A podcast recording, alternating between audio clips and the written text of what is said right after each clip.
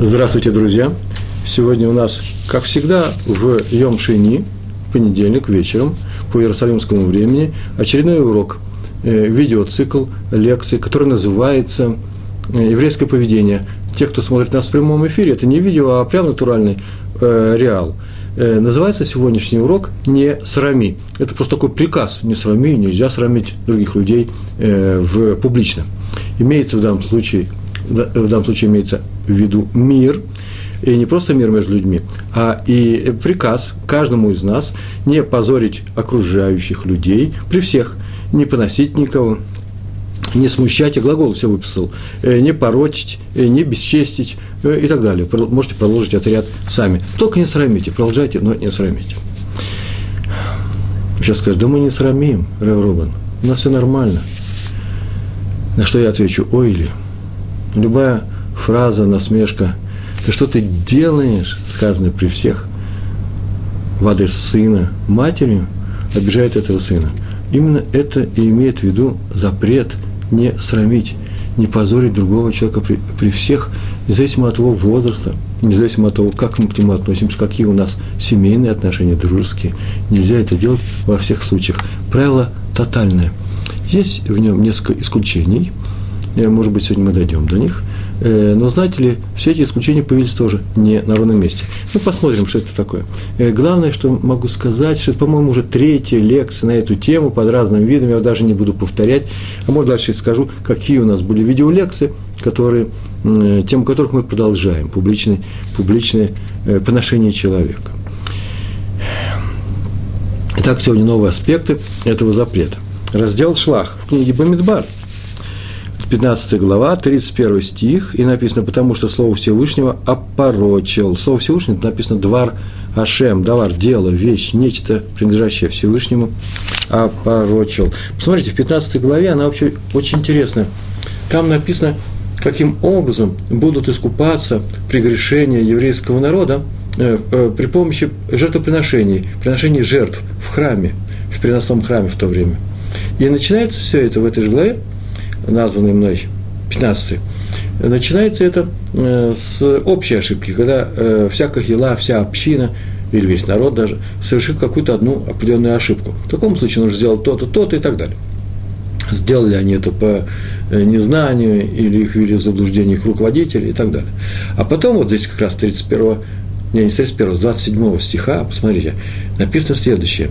А если кто нарушит постановление одной из и сделает нарушение заповеди Торы нечаянно, без гага, случайно, ну, не зная этого закона или не зная, что сейчас получится, то он должен принести определенную жертву. По-моему, там написано, э, не по-моему, а точно, э, коза возраста в один год. И тогда будет он э, искуплена э, будет искуплен он, этот человек. Там написано еще интереснее. Там написано, если душа человека, если душа э, совершит грех, э, то ее нужно, то принесет эта душа, э, и криво написано, принесет эта душа, да-да, так написано, э, жертву, душа приносит жертву. Отсюда многие комментаторы находят, находят повод сказать, что часто очень под словом душа понимается именно человек – Э, да так это говорится, такого-то колена, столько-то было душ. Это говорится не о душах, а о людях. Также и здесь такая-то душа принесет такую-то жертву. Но дальше начинается совершенно удивительная, уникальная, я бы сказал, вещь. Дальше вот через несколько стихов написано, но если кто-то принесет, э, э, не принесет, если кто-то совершит грех намеренно, нарочно, понимая, что он делает, сознавая свое преступление, проступок – то э, того ожидает э, страшное наказание, жертвы того не принимаются, и мы видим отсюда, что Тора говорит о том, что тому полагается вообще просто несуществование в следующем мире.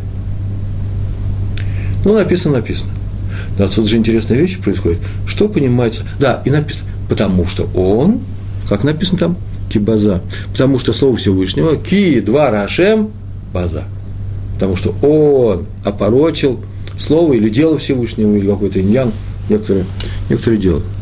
Так вот, Талмуд, в двух местах мы находим в Талмуде, Санедрин, 99-й лист первой страницы.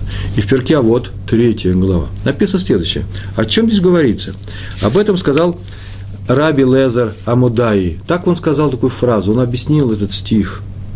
Что, что здесь понимается под э, выражением, потому что он слово Всевышнего опорочил и так далее. Всевышнего, э, что не смутил, конечно, э, бесчестил.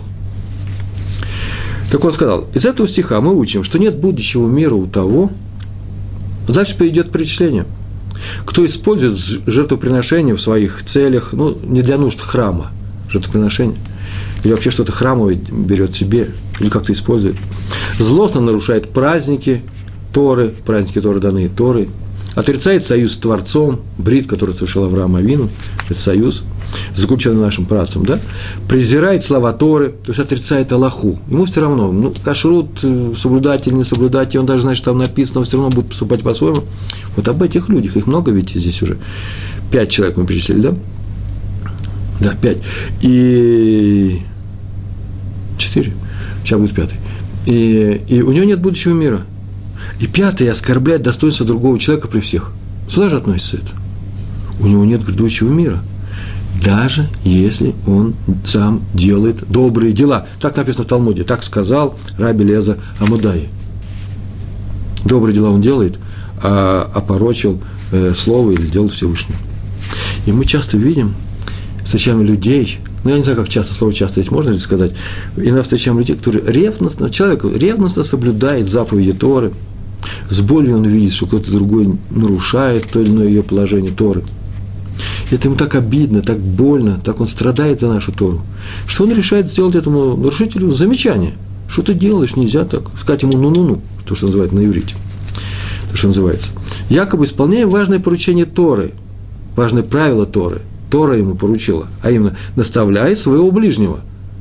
Почему? Потому что делай ему замечание. Почему? Чтобы предостеречь, предостеречь его от ошибки и от ее, или от ее повторения.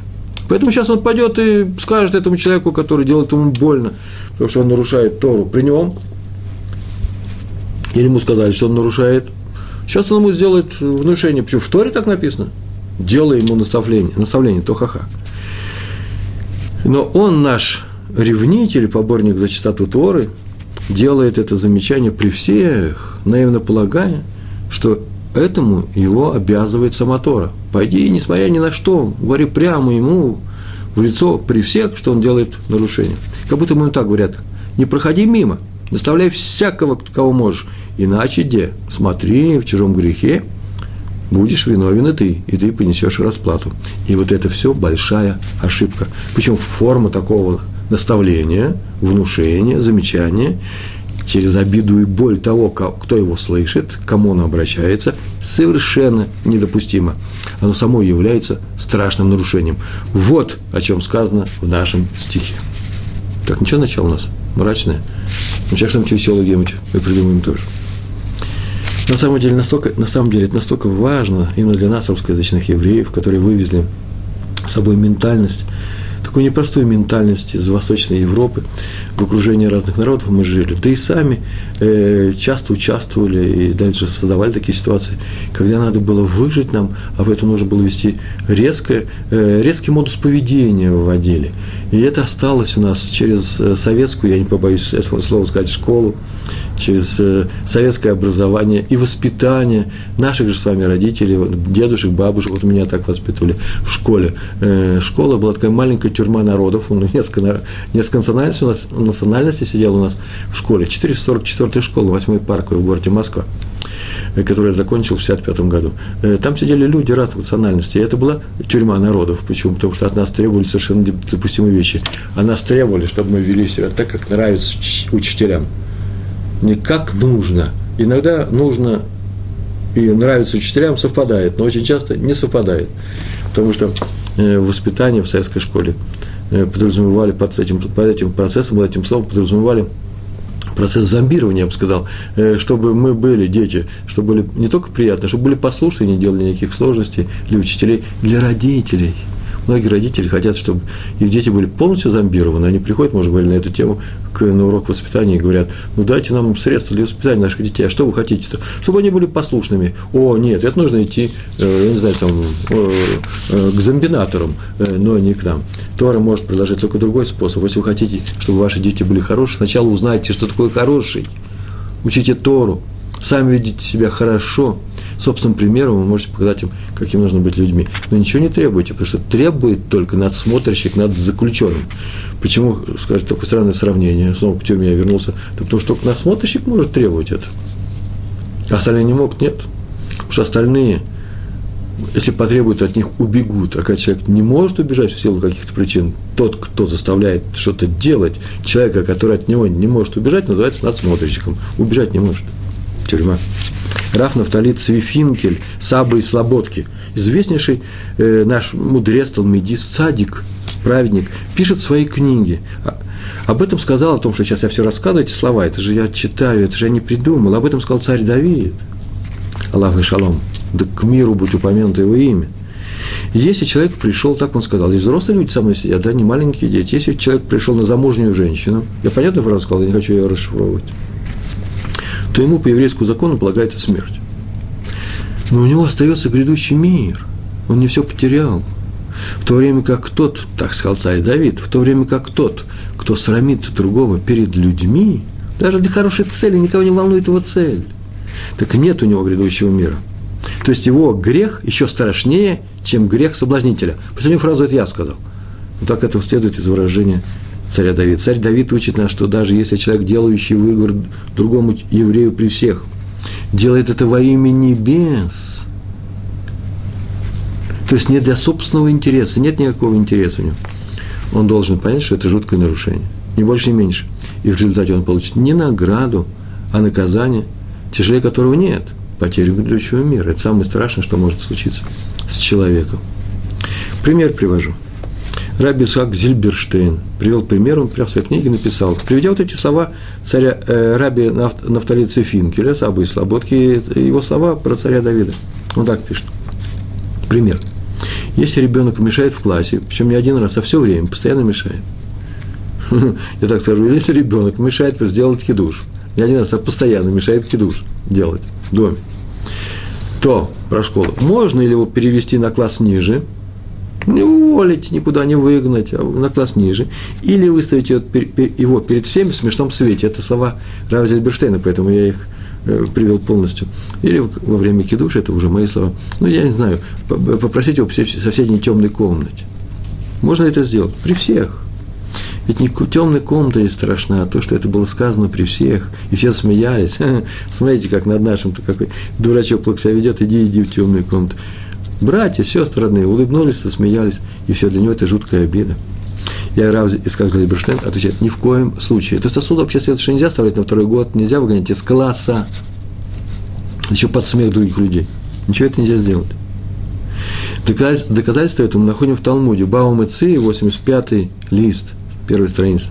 Там написано, что там говорится о том, что мудрецы приближают к Торе, прям так написано, мудрецы приближают к Торе, каким образом? Именно тем, что оказывают человеку максимальное уважение.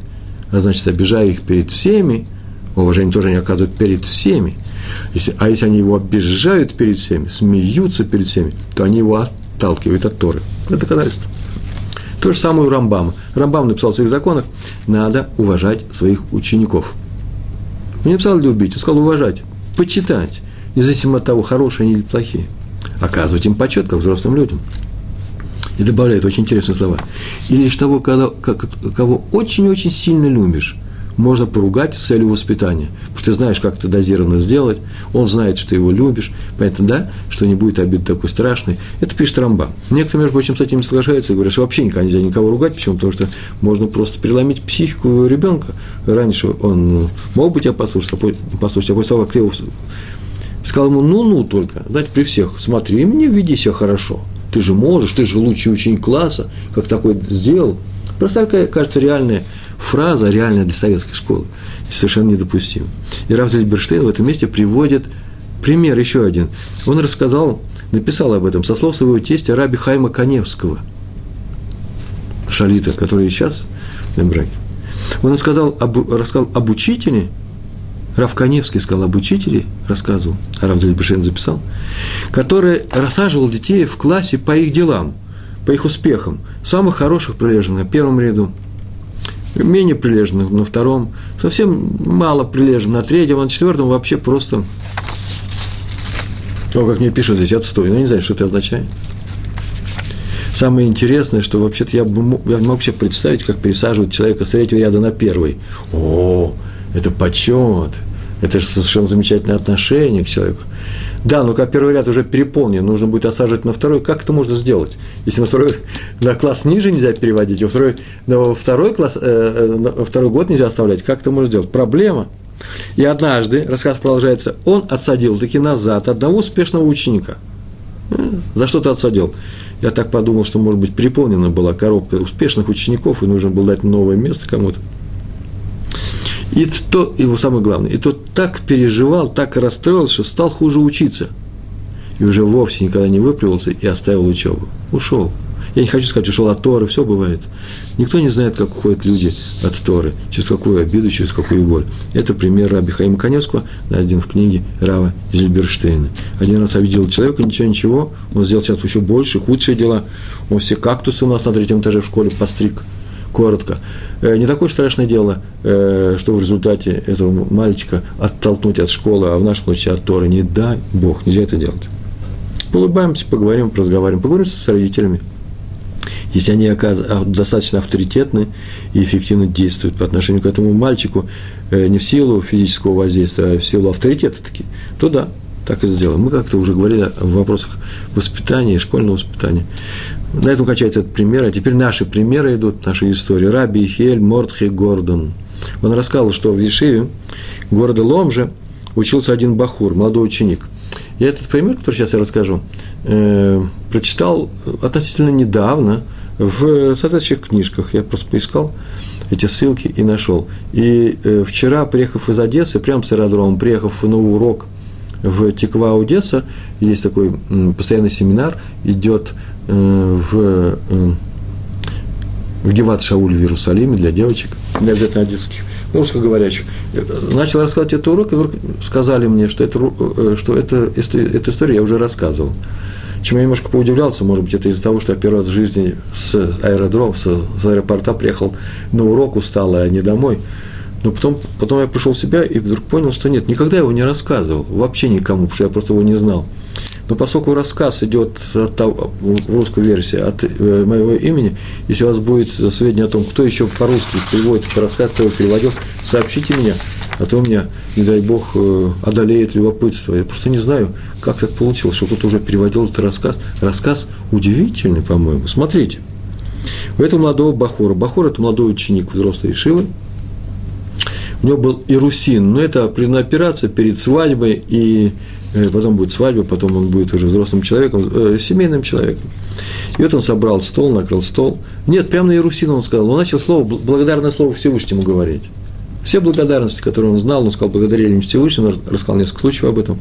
Потом назвал всех, э, кому был особо благодарен, перечислил преподавателей, преподавателей Ешивы, младшие, вот этой старшей Ешивы, своих раввинов, родителей, руководителей. Потом сказал, что особенно он благодарен учителю в Хейдере. Где он был маленький мальчик, который учил во втором классе. Значит, вообще лет 6-7. 6-7 лет. Прям сказал при всех. Его спросили, а почему, почему именно этого учителя? И он ответил, что из одного случая, который с ним у него произошел. Учился у них в классе мальчик из богатой семьи, причем богатый, потому что принес однажды золотые часы, город Ломжа. Это, значит, было очень и очень давно, до войны, и до Второй мировой войны. Принес часы, и все пахли, охали, позавидовали, наверное, дети – Часы, наверное, луковицы, потому что золотые часы не на руке, это сейчас на руке, это же неинтересно, луковица, в кармашек кладется здесь, курточки. И э, всеми любовались, а на переменке он их положил на стол, потому что вообще-то дети могут взять чужое, но никогда не догадываются, что кто-то может взять чужое. Твое могут взять. Ну, спокойно положил, а пришли с перемены, э, начали искать их и не нашли, нету этих часов.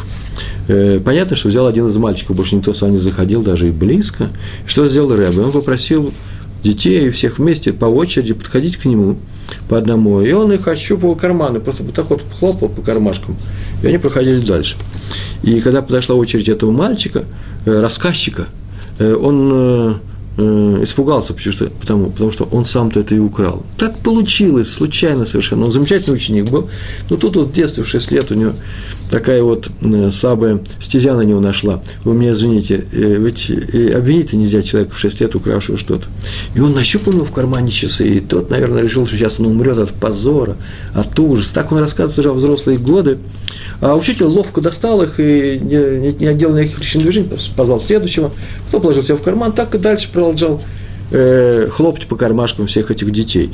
Э, и в конце концов, потом он решил, что нет, еще опасность не прошла, сейчас он в конце скажет, вот у кого я нашел. Но этого не говорил. Он сказал, что часы найдены, слава Богу, ты больше их не оставляй на перемене, дети у нас хорошие. Но один из мальчиков привел слабость, простим ему. Я никогда никому не скажу, кто это он кто это, кто это сделал, чтобы он был здоров. И, на этом инцидент исчерпан. Может, даже, можете рассказывать родителям, можете не рассказывать родителям, э, не о чем говорить. И он так был ему благодарен за этот поступок.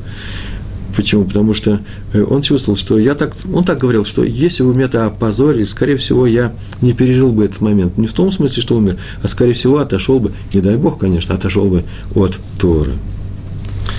Ну, еще, наверное, добавлю еще одну фразу от себя, что мы вообще хотим от воспитания.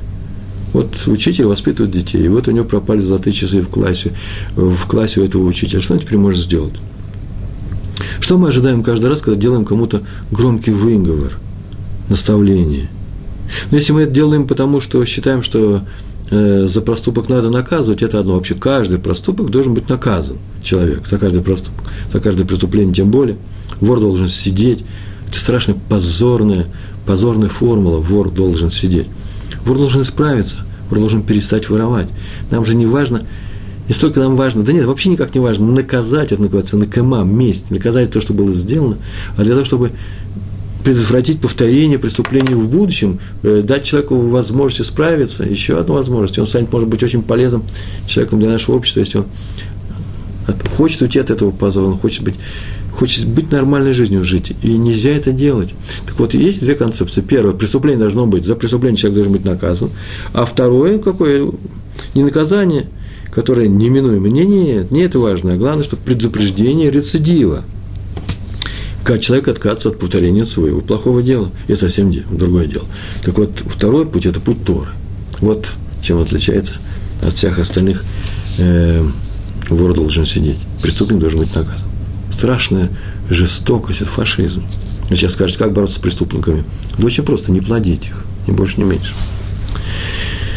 Всевышний создал людей не для того, чтобы их убивать, а для того, чтобы они жили. Мы не имеем права убивать людей. Итак, мы перечислили с вами чуть выше всех тех, кто име, э, кого имеет в виду стих, потому что Слово Всевышнего он база опорочил. Среди них тот, кто пренебрегает святынями, ну, жертвами Всевышнего, праздниками Торы. Что там еще было у нас? Э, кто нарушает, кто нарушает заповеди и оскорбляет других перед всеми. Какая связь между ними всеми? Там жертвы, там заповеди, а тут только обидел человека. А почему я спрашиваю только? Дело-то в том, что есть заповеди между мной и Всевышним, заповеди между мной и другим человеком, заповеди по отношению, э, в, в отнош, э, э между людьми, касающиеся отношений между людьми. Так здесь все-таки вроде было бы все со Всевышним, и вдруг перешли на такую заповедь, которая с людьми. Где есть двор Ашем, да, где есть Слово Всевышнего, где есть дело Всевышнего. Вот в комментарии на Мишну, то с Фатьемтов, написано, что, да, само правило называется Мальбин Пнейхаверо Барабим. Мальбим обеляет, это слово лаван, Мальбим Пнейхаверо лицо другого человека, барабим перед всеми, обеляет, ну так полагается, что человек оскорбленный при всех, он, кровь у него отхлынуло от лица, он побелел. По-русски говоря, заставил покраснеть, как раз наоборот. Кого оскорбили, тот покраснел.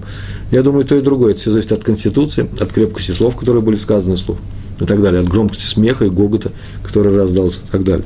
Но так иначе, на иврите это будет оскорблять другого публично, обеляющего лицо. То вот э, он, э, Тос вот Йом написал, почему этот человек, который Мальбим, Пнейхавера Барабим, который оскорбляет другого человека, входит в это общее правило, потому что Слово Всевышнего он опорочил. Так это мы видим из стиха, так сказано было, сказал Всевышний, сделаем человека, нас, сделаем человека.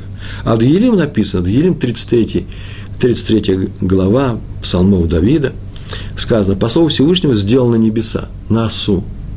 Там сделано на осу человека, здесь на осу другой глагол, сделаем человека. Отсюда мы видим, что как сделаем небеса, то есть весь этот мир и законы Торы, так и сам человек сделаны по слову Всевышнего. А значит, позорящий человека, а человек – это дело рук Творца, если так можно сказать, дело рук Творца, в смысле то, что творение Творца, да, он творит и создает нечто, это он творит, то тем самым позоря его творение, позорим его, тот, тот позорит его самого.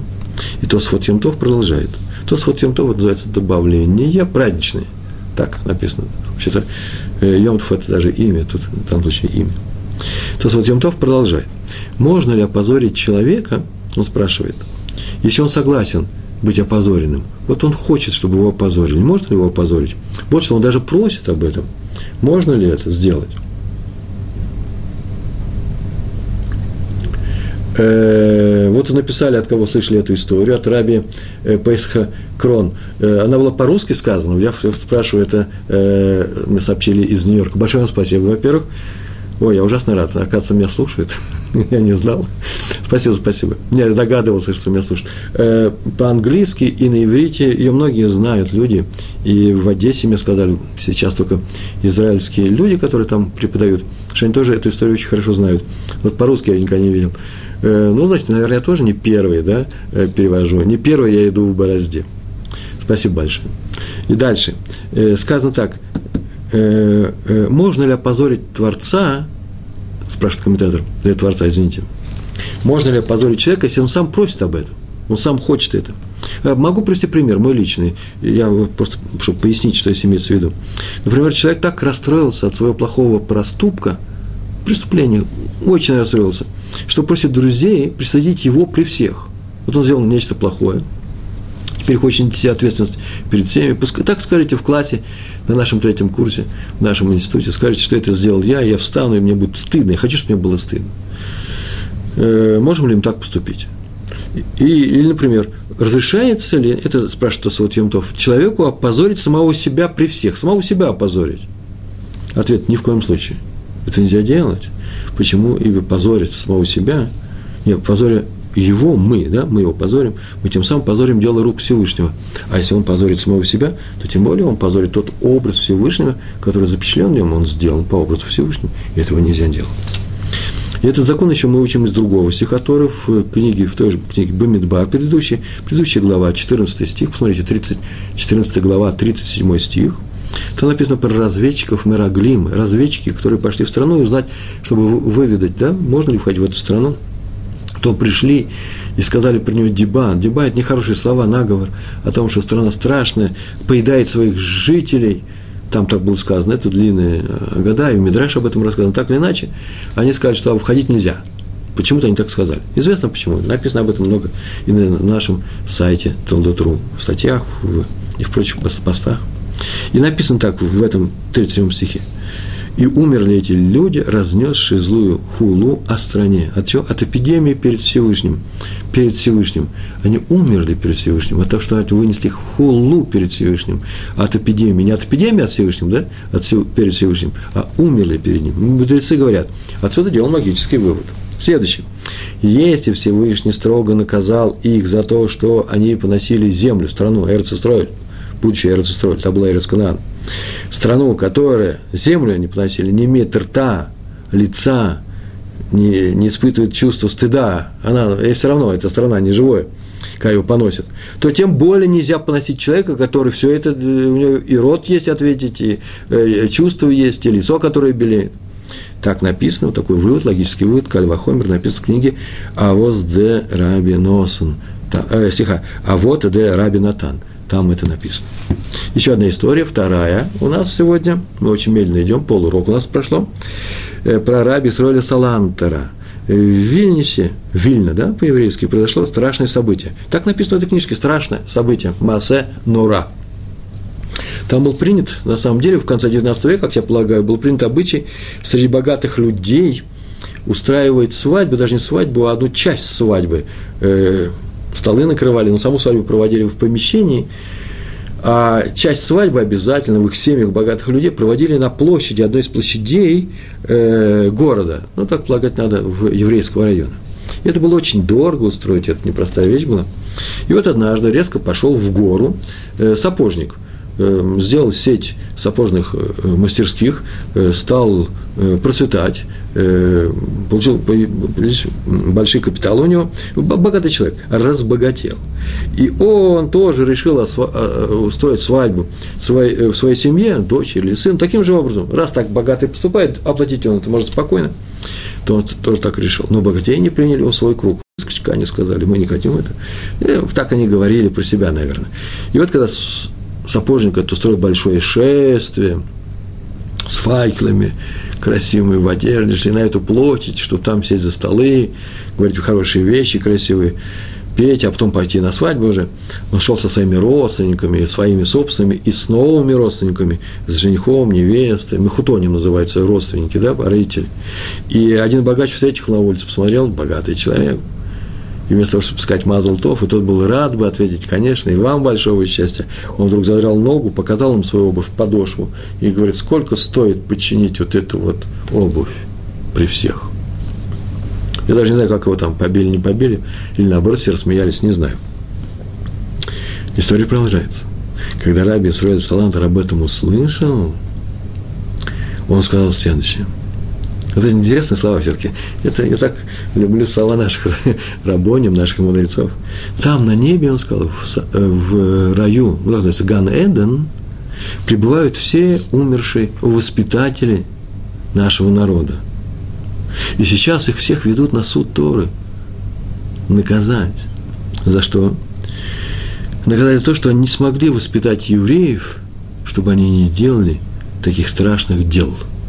Вы заметьте, пожалуйста, что он ни слова не сказал про этого сапожника, про этого богача с задранной э, ногой, который смеялся над ним. Не, он сказал, что сейчас, скорее всего, наказывают всех воспитателей нашего народа, которых, которым не удалось исправить нравственность нашего народа, который э, э, наш народ остался таким же диким, как окружающие народы, если себе позволяют некоторые из нас, весь народ отвечает за это, если некоторые из нас позволяют себе такие страшные, дикие выходки. Больше того, здесь он был чей неправ. Да если бы даже он прав, не имеет э, права рот открывать. Извините за игру слов, не имеет права правый человек открывать. Кто оскорбляет публично человека, то тем, тем самым он оскорбляет Творца. Такое правило сегодня. Ибо написано, по образу, подобию он сотворил человека. Поносить человека – это то же самое, что поносить творение Всевышнего, а значит и его самого.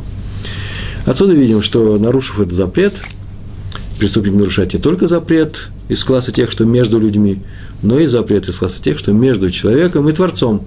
Вот почему этот случай подверстан ко всем тем случаям, которые входят в наш стих, с которым мы начали сегодняшний урок, а именно потому, что он Слово Всевышнего позорит. Тот, кто позорит человека, тот позорит Слово Всевышнего перед всеми. В одной Ишиве дети смеялись над мальчиком, который заикался и имел прочие дефекты речи не умел произносить там несколько звуков, э, смешно говорил, было у него какие-то, были какие-то у него физические сложности. И тот плакал и расстраивался. Ну, а дети смеялись, они немножко жестокие, они ведь ничего, в принципе, не говорят, это же смеяться, это же не издеваться. А Раби Шлома Залман Ойербах, который курировал всю эту сеть детских детских ешив-интернатов детских, где были случаи социальные случаи и э, физическими дефектами дети были. Мы уже как-то говорили на, одном из, на одних из первых уроков об этом. Он э, создал такую систему, сам создал. Он спросил, приехал туда, мальчиком, пожалуйста, скорее всего. А почему, так, вы, почему так делаете? Он спросил. Почему вы смеетесь над ним? Ведь запрещено. Они говорят, знаем, знаем. Но мы не можем удержаться от смеха. Но нельзя же запретить человеку смеяться, когда смешно. Смех нас душит. А что теперь делать? А Раф ему говорит, ну, раз вас душит смех, то будьте задушены, душитесь, умирайте, но нельзя смеяться. Погибайте, а нельзя смеяться. Так он сказал. Жесток, жесток, конечно, но же они сами сказали, нас же душит смех. Это не объяснение. Это я не мог сдержаться. Сдержись. Ты не мог сдержаться, чтобы не опозорить другого человека, чтобы не смеяться над ним. Смех очень часто ранит больше, язвительный смех – знаете, бывает сострадательный смех, бывает смех ироничный даже, ранит больше, чем злое слово, окрик, оскорбление и так далее. Это мы знаем, особенно с детьми это э, страшно, это страшная вещь. Поэтому этим, между прочим, пользуются э, юмористы. Они же ведь, что они делают? Над явлением, которое кажется им постыдом. И я сам это делаю, писал филитоны, э, высмеиваем это явление. Но если явление социальное можно высмеивать, то людей-то это как раз можно и ошибиться. В принципе, есть у нас разрешение высмеивать тех, кто, что, кто выступает против Тора или против евреев и так далее, кто выступает против людей, э, смейтесь над Гитлером. Над Гитлером лучше смеяться, чем его проклинать. Э, Гитлер это бесит всегда. Заметьте, любого Гитлера, каким бы он ни был, маленького Гитлера, большого – нас, например, не выпускал в свое время, я сидел, я просидел в отказе 9 лет, нас не выпускали из России, и уже было невыгодно самой России не выпускать отказников. Это вот самая настоящая гитлеровская тюрьма была, и меня не интересует, э, какие хорошие люди, э, придя к власти в Советском Союзе, разобрали по кусочкам Советский Союз, тем более, тем, дав, тем самым дав свободу советскому народу. Меня совершенно не интересует, если эти люди не выпускали меня. Самые настоящие Гитлеры веры, независимо от того, есть у них пятна на лбу или нет. Я не запамятный, я просто памятный. Этого нельзя делать. Тот, кто смеется над другими людьми, тот, кто над ними издевается, тот, кто их порочит, я возвращаюсь к нашей теме. Вот что-то меня вдруг в политику понесло, все оставили. Так вот, тот, кто смеется над другими людьми, поступает хуже Гитлера. Смеяться можно над Гитлером. От имени одного из мудрецов, так написано было, прям так написано, один из мудрецов сказал, что надо подчеркивать уважение к бедному человеку, когда даешь ему цдаку. Это понятно, чтобы тому не было стыдно ее принять. Подчеркнуто, уважительно ему отнестись нужно. Рабин Атанцию Финкель сказал, что он возражает против этого правила. Он говорит, что не только в тот момент, когда ты даешь ему цдаку, а во все время. Ибо бедняк, как любой человек, создан по подобию Всевышнего. А раз так, то, э, то его нужно уважительно к нему относиться все время. Если ты к нему уважительно никак не относишься, и только во время подачки, извините, во время цдаки, да, начинаешь улыбаться, привечать его, то она будет выглядеть как подачка. Почему? Значит, ты сейчас играешь что-то. В обычное же время так никуда не относится. Кроме того, того же, сам, тоже, того же самого требует правил полюби своего ближнего, как самого себя. Там не говорится, не говорится люби, когда ты ему помогаешь, выступаешь, что там еще делаешь э, и так далее. А всегда его люби. Рассказывает, что когда известно Равин Раби Эйшель, Эйшель, так его фамилия была, собралась, собрался в молодости жениться, с ним произошел такой случай. Это тоже было в Литве, не в Израиле. Это была суббота жениха, Шаббат Хатам э, э, э, и Шаббат Хатан, это было перед свадьбой. Знаете, когда делают уфруф, кидают конфеты, его вызывают к Торе, Алия, к Торе его вызывают. И он снял, ему сняли комнату рядом с домом будущего тестя, наверное, был богатый человек, повторяю, это был богатый человек. Вот туда не написал, я помню, как это был богатый человек, а он был известным знаток Торы. И это было рядом с синагогой, где собирались вызвать его к Торе накануне свадьбы. И вот накануне этой субботы, рано утром, прямо в Йом Шиши, утром в пятницу, он увидел такую сцену. В дворе невесты на столах делали лапшу. Я так полагаю, для кугеля. Кугель это вообще-то из лапши делают. Раскатали, ну, прямо написано в книге было, раскатали тесто, оставили на солнце сушиться, чтобы потом нарезать его на тонкие кусочки. Я до этого места прочитал и вдруг понял, что я ничего не понимаю в кулинарии. Я всю жизнь думал так. Раскатывают тесто тон, тонким слоем, потом режут его, а потом вот это сушат. Но в этой книге было написано вот именно в таком порядке. Так что или он прав, или он не прав. Не знаю. Так или иначе, самое интересное, что пока мы разбираемся, как делают кугели и лапшу, пришла курица, разобралась на этот стол, начала ее клевать. Наверное, подумал, что это белые червячки. А, такие все-таки порезали. Она же небольшой блин она клюет. Блин в смысле блин. Э, и стала клевать. И выбежал невеста со страшным криком, курица на нашем кугеле. И э, закричал на нее – но курица, наверное, была не очень расторопная, или завязывала ногами там, или так и было жалко кугель оставлять, свадебный кугель. Когда курица еще поест, она задержалась, невеста ее схватила, и как ее бросит об стенку. Страшная картина. Жених удивился, во-первых, такому поведению, и решил, что нельзя брать в жены такую жестокую женщину. Так он решил, и дал он. А как он теперь может отказаться от свадьбы? Сказать, что он передумал, некрасиво, так не делают. Надо объяснить причину – а если рассказать об этом случае, объяснить причину, то значит опозорить девушку при всех. Это называется всем рассказать, что она жестокий человек. Меня тут э, обязательно должен был бы быть задан вопрос, я даже знаю, кто из моих учеников в разных моих группах спросил бы, ну, может быть, может быть, надо было бы ее опозорить при всех, чтобы все знали, что она жестока, потому что теперь она достанется другому человеку совершенно, совершенно нечаянно, он здесь не виноват. Надо предупредить всех. А вот это я говорю, этого не надо делать. Это я от себя сейчас говорю, не будьте судьей. Всевышний знает, как, что, кому, о чем рассказать. Не участвуйте вы в травле людей. Даже если вы считаете, что об этом нужно объявить. Во-первых, еще кто, кто сказал, что нужно об этом объявлять. Может, она сделала это шоу. В общем, не знаю, так или иначе, он решил, что нужно что-то делать, чтобы ее не опозорить. И он тут же вышел в синагогу, Йом Шиши, утром уже отмолились Шахрис, там никого не было перед субботой, и начал скрывать кассу с докой. И вообще скрыть-то несложно. Скрыл ножиком, взял деньги и вышел. Он ее уж очень долго вскрывал, пока кто-то не пришел, вдруг увидали, что сидит человек, оглядывается и кассу с, с, докой вскрывает. Закричал, поймали вора, синагогальный вор, у нас деньги уже пропадали, его схватили, с позором прогнали. И он так избежал свадьбы на, свадьбы на этой девушке, он избежал ценой собственного позора, но не ее позора. Это мы, между прочим, учим из поступка Тамар, да, это об этом мы говорили раньше, когда говорили на эту тему, которая лучше сказал, что лучше пойти, так сказали наши мудрецы о Тамар, что лучше пойти в печь, чем обелить и другой прицемить, чем опозорить его. Это тот случай, когда она была беременна, ее ввели на казнь. Э, тонкость я упускаю, и ей нужно было просто взять и сказать, что беременная она от своего свек, свекра, свекра, свекра Иуды, э, и поэтому все законно, но она боялась это, э, придать его позор, потому что как же так, даже в таком случае это нельзя было делать, хоть это и законы. И она согласилась идти на казнь, но только его не позорить. Это мы уже проходили, знаем. Мне, правда, не очень понятно, почему надо позорить самого себя, было в этом случае. Пойти в печь – это совсем не позорить себя. Это дать себя повести в печь. Но не позорить себя. Ведь сказано, что мы сделаны по образу подобию Всевышнего, поэтому нельзя позорить этот образ в самом себе – Почему же тогда он пошел и опозорил себя перед всеми, скрывая закон? Это первый рассказ, первый вопрос – Хотя, с другой стороны, есть множество рассказов о том, как многие брали... И у меня целые рассказы есть из Талмуда на эту тему в моем блоге. Еще несколько раз я рассказывал, как наши мудрецы шли на собственный позор, спасая честь другого.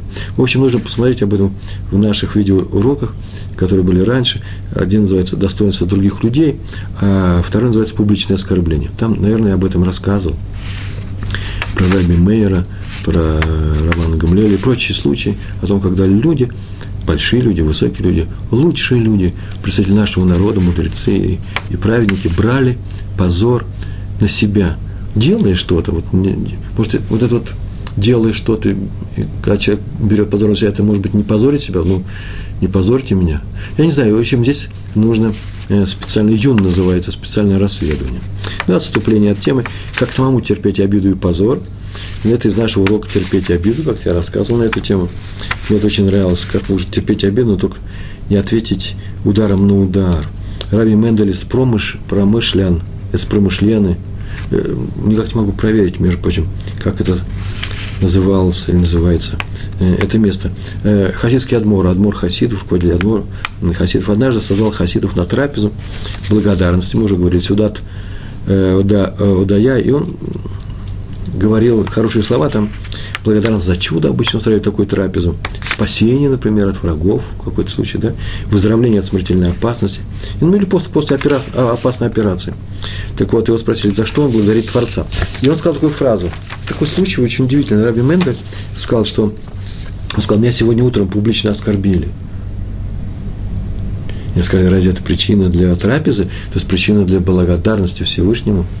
А он ответил, мне, мне понравился этот ответ, я второй раз его здесь рассказываю, ответил, еще какая причина?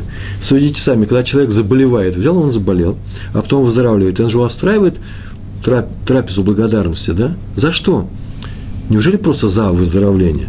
Ну, да, Всевышнему лучше было бы вообще не наводить на этого человека болезнь, был бы он здоровым. Почему же он устраивает благодарность? Нет, он устраивает трапезу благодарности по другой причине. Смотрите, зачем пришла болезнь? Вообще, почему она пришла? Как любое страдание, она пришла потому, чтобы, затем, чтобы человек искупил какую-то свою вину, какие-то свои грехи, какой-то свой проступок или ряд проступков. То есть сама болезнь – это что? Это акт проявления любви Всевышнего к данному человеку. Он дал ему болезнь, тяжелый случай, для того, чтобы тот исправился, и болезнь пройдет, и он человек исправился, ни больше, ни меньше. И как равно, ну-ну-ну, сказать ребенку, смотри, плохо будет, и он, может быть, переживать. Ну, скажите ему наедине, это как маленькая болезнь, но не перед всеми. Так, так то же самое с позором. Он пришел, чтобы доставить человеку страдания. Вот для чего позор пришел. Всевышний разрешил. То есть позор в данном случае выступает в роли чего? Тяжелой болезни. Какова болезнь тяжелая э, цель, задача? Чтобы человек исправился. И позор это делает, чтобы человек исправился. Вместо болезни пришел позор. Значит, позор, который наносят нам другие люди, избавляет нас от болезней. Мы бы должны были бы заболеть, чтобы очиститься. Правильно, да? Болезнь ведь нас толкает к исправлению. Всевышний послал нам не болезнь, а позор. Значит, у них одинаковая функция. Позор приходит вместо болезни. Позор пришел вместе, вместо болезни. Это же называется выздоровление. Поэтому сегодня меня оскорбили. Я сегодня это принял от Всевышнего. Поэтому я вам благодарен. Это сложно все. Ну, я не знаю, я могу написать об этом. Еще один пример был. Однажды шли по дороге два брата. Раби Хайм и Раби Шлома Залма Воложенский. Хайм Воложенский, крупнейший э, Талмит Хахам, его брат крупнейший цаддик. Пришли они на постоялый двор. Хозяин постоялого двора, может быть, он не еврей, не только не дал им ни хлеба, ни ночлега, а даже грязно обругал, прогнал их. И вот они идут по дороге, и вдруг Раби Шлома Залман начал плакать.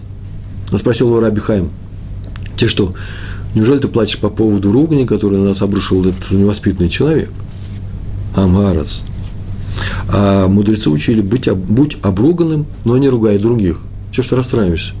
Относись к людям с любовью и радуйся даже страданиям. Почему страданиям? Потому что Всевышний тебя любит, как тебя только говорили.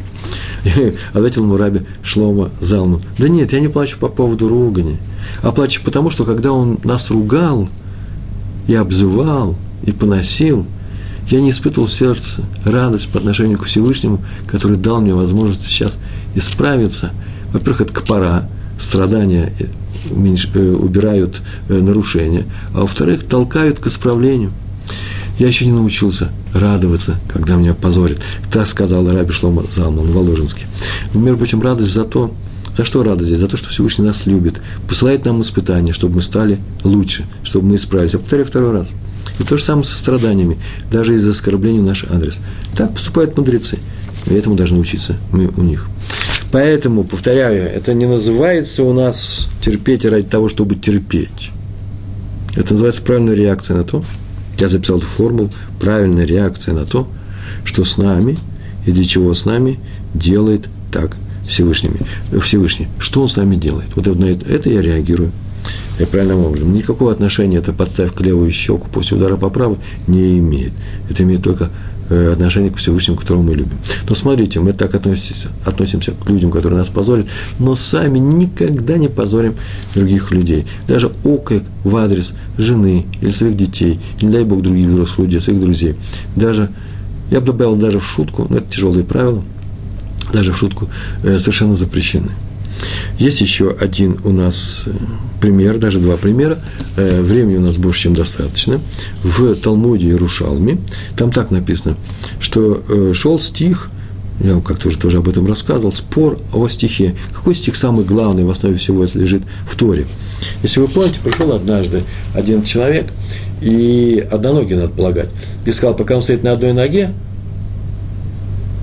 то он хотел бы узнать, от Илеля, великого мудреца, всю Тору. Я сейчас говорю одноногий, а в то же время пока он стоит на одной ноге. Но он стоял, стоял на одной ноге, потом устал, устал и решил сесть. Поэтому он пока стоит он на одной ноге. Я могу интерпретировать, как хочу текст. Потому что главное здесь не это, а главное то, что он обещал, он сказал, он пугал. Он сказал, говори скорее, а то сяду. И вы не получите толстый чек, э, чек, чек, да, деньги на Спасибо, у нас еще и в Архангельске слышал. Нормально. Э, и э, ну вот, как мне нельзя смотреть на экран. Тут же я и сбился. Э, сейчас по, по ходу дела мы вспомним. И он сказал о том, что говори, говори мне скорее, что главное в Торе. И было сказано, не делай то другим, что тебе самому противно. Что не хочешь, чтобы делали тебе. А теперь иди учи всю Тору. Это получается, что все, все содержание Тора он сказал. Нет, он сказал о том, каково содержание. А теперь возникает вопрос, а какой стих говорит в Торе об этом? Какой стих главнее всего? Какой стих, из которого все исходит?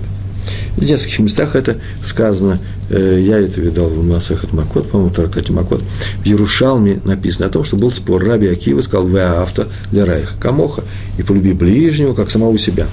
Ну, как интересно, у нас в Нью-Йорке и в Архангельске. Как вы там в субботу отправляетесь? Я сейчас был в Одессе, так поздно все это начинается и кончается, а в Архангельске. Я был в Архангельске, хороший город. До соблюдения своего. Э, авто Лереха Камоха. Э, люби ближнего как самого себя. Это главный стих Торы, так сказал Раби Акива. А Бен Азай, и мудрецы согласились с Бен Азаем, он так сказал, Зе Сейфер Талдот Адам. Это книга происхождения человека. Книга происхождения человека, его биография, с чего начинается? Сделан Всевышним по образу Всевышнего. Первая строчка. Вот это самое главное.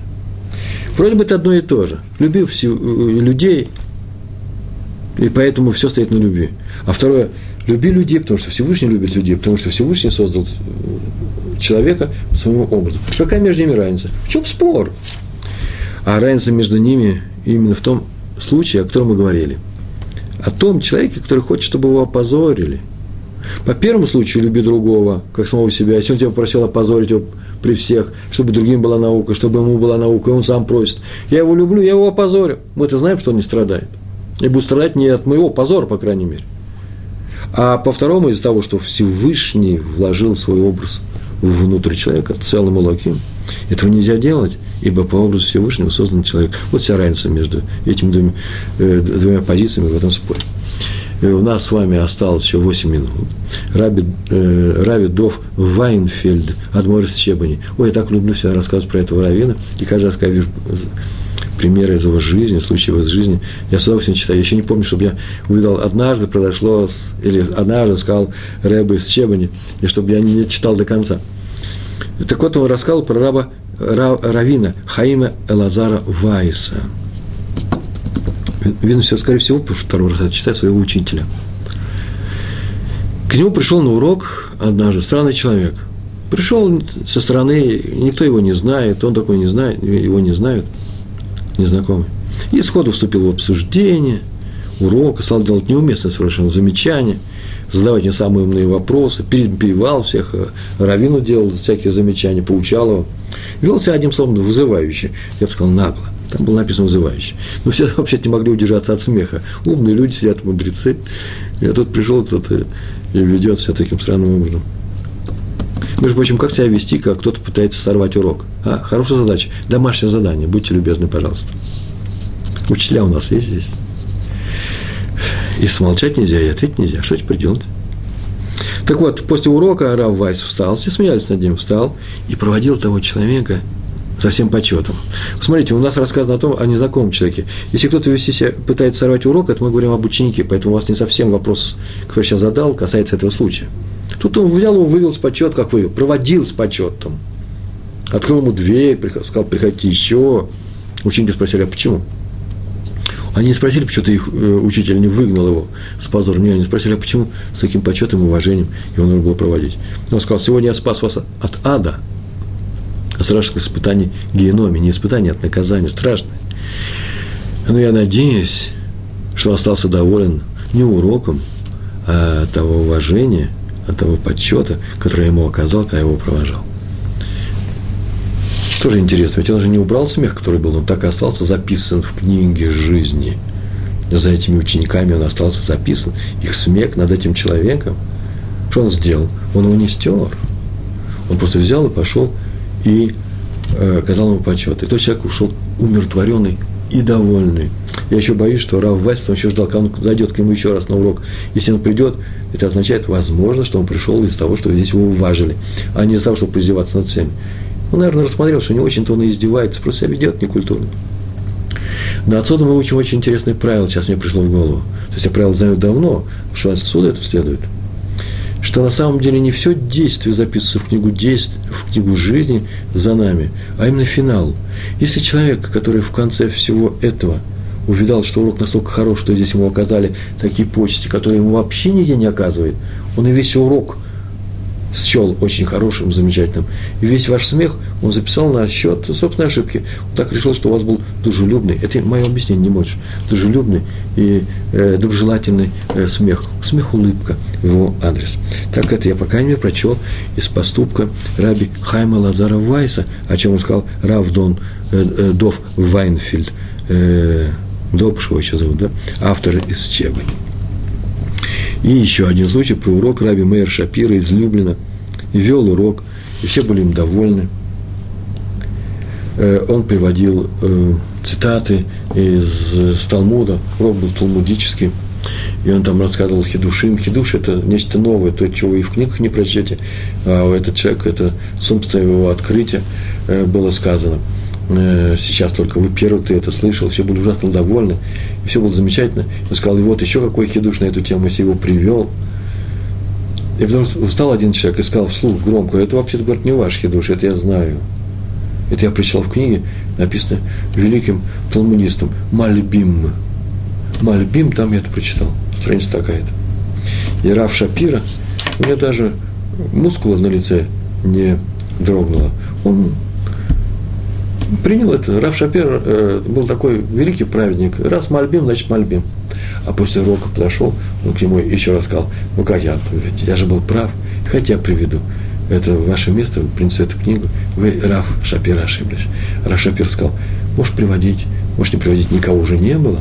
Он сказал, ну это не Мальбим, это Мальбин.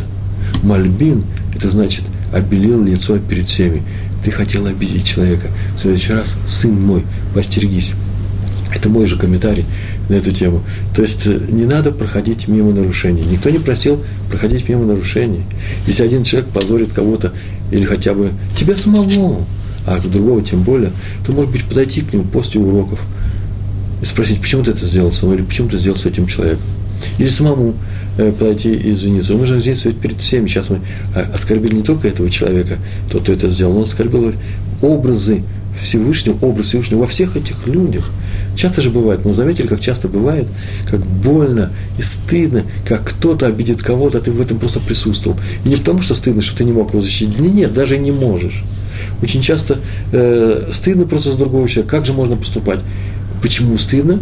Наши мудрецы говорят это о том, что во мне там есть образ Всевышнего, который просто плачет. Яцертов называется, хорошее влечение э, к добру. Плачет моя душа сейчас, плачет, э, когда она видит, как один человек поносит другого. Этого никогда нельзя делать. И если кто-то сочтет и скажет, что подумает, что урок у нас неважный, что я говорю код в пустоту, оказывается, нет, не в пустоту много, многие люди меня слушают. Нет, нет, я больше обращаюсь к каждой семье, к каждому еврею, который имеет отношение с другими людьми, который эмоционально горячим. Сейчас так скажете, но некоторые люди громко ругаются с другими, неудобно, мы с ними не водимся, а другие люди тихие.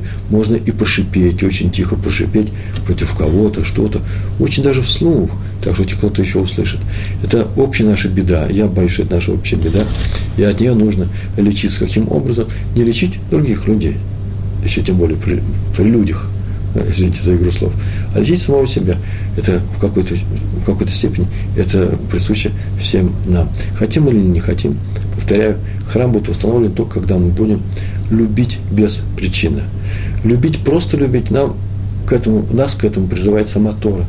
А беспричинно любить нам придется, мы вынуждены всех евреев, несмотря на то, что они делают – даже если им нужно делать замечания. Сделаем замечания им потихоньку, сделаем замечания, если уверены, что умеем их делать, сделаем замечания, если знаем, что на самом деле произошла, произошла ошибка, сделаем замечания, ведь я перечисляю все пункты, только если мы знаем, что он прислушается к нашему голосу, если мы авторитетны, достаточно авторитетны в его глазах, для этого нам придется э, много делать для своего авторитета, то есть быть хорошими людьми. Видите, у нас необходимость быть хорошими людьми. Нам запрещено быть нехорошими людьми. И только тогда у нас будет беспричинная любовь, когда мы любим даже тех людей, которые по, нам казалось были недостойны любви. На этом я заканчиваю свой урок. Большое вам спасибо. Всего хорошего. Будем любить друг друга. Но мы уже и любим друг друга. Привет Архангельску и, и, э, и также э, Нью-Йорку. Большое спасибо. Всего хорошего. Шалом, шалом.